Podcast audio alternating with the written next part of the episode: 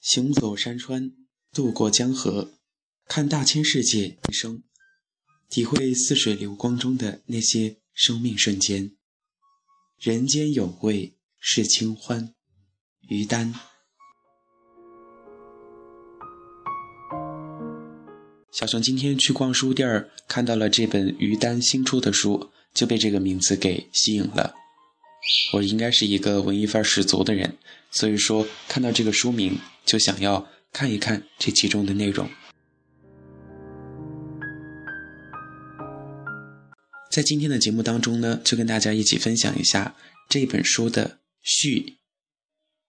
在序言中写道：夜晚的飞机起飞降落时。能看到城市地面上星星点点的灯火，环路上的灯光连成一条长龙，楼宇的灯光均匀散布，恍若星空一般。每当此时，内心都会涌出一股复杂的情绪，感觉那星星点点的灯火，就像繁华都市中的一座座孤岛。城市把人们聚在一起，却又用钢筋水泥把人们牢牢地隔开。在这样的生活氛围中，我们要练就一颗波澜不惊、不偏不倚的强大心灵，才足以抵御一切外来的侵扰。用现在年轻人的话说，内心强大到混蛋比什么都重要。而我始终相信，执着的信念和无畏的心灵才是最强大的武器。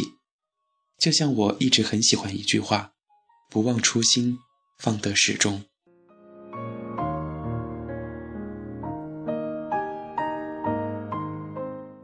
当然，生活中的困惑是常有的，解决一个又来一个。有些货一时半会儿解不了，要去参悟，在生活中去参，在时光中去悟。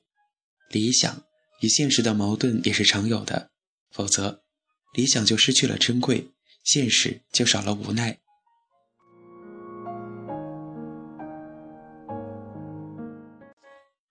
当现实和理想在内心无休止的纠葛时，在很多人看来，这是鱼与熊掌不可兼得。其实，内心的理想与外在的现实可以和谐共处，关键在于要找到生活的平衡点。境无好坏，唯心所造。面对复杂的世界，我们可以选择悠然自适；面对繁忙的工作，我们可以学会诚物由心。当我们沿着梦想的道路一路前行，也别忘了。停下来看一看四时风雨，用心去听，用心去感，也许会有更多意想不到的收获。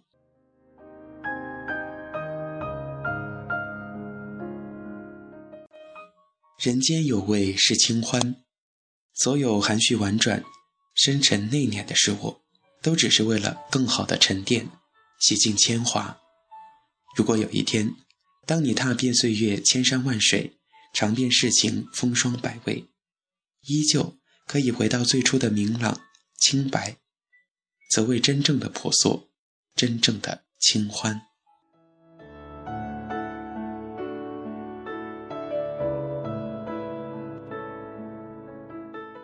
亲爱的听众朋友们，本期节目就跟大家分享到这里，让大家继续关注我们的文化酷旅。在稍后的节目当中，小熊会继续跟大家分享于丹所写的这一本《人间有味是清欢》。咱们本期节目到这里就结束了，感谢大家收听，咱们下期节目再见。